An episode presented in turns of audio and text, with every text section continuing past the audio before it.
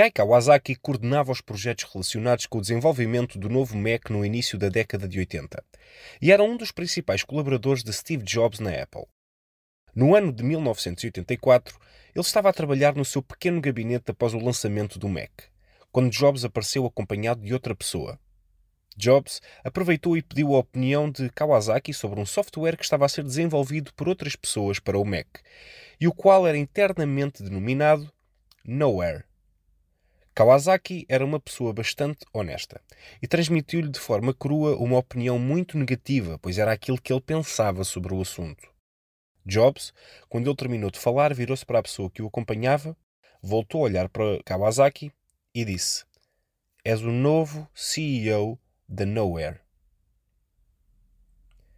Kawasaki menciona no seu testemunho que Steve liderava assim, sem hesitações, não deixava os colaboradores a pensar o que ele verdadeiramente estava a pensar. Foi desta forma que ele acabou com muito desperdício à sua volta e desbloqueou assuntos sobre os quais ninguém ousava tomar decisões.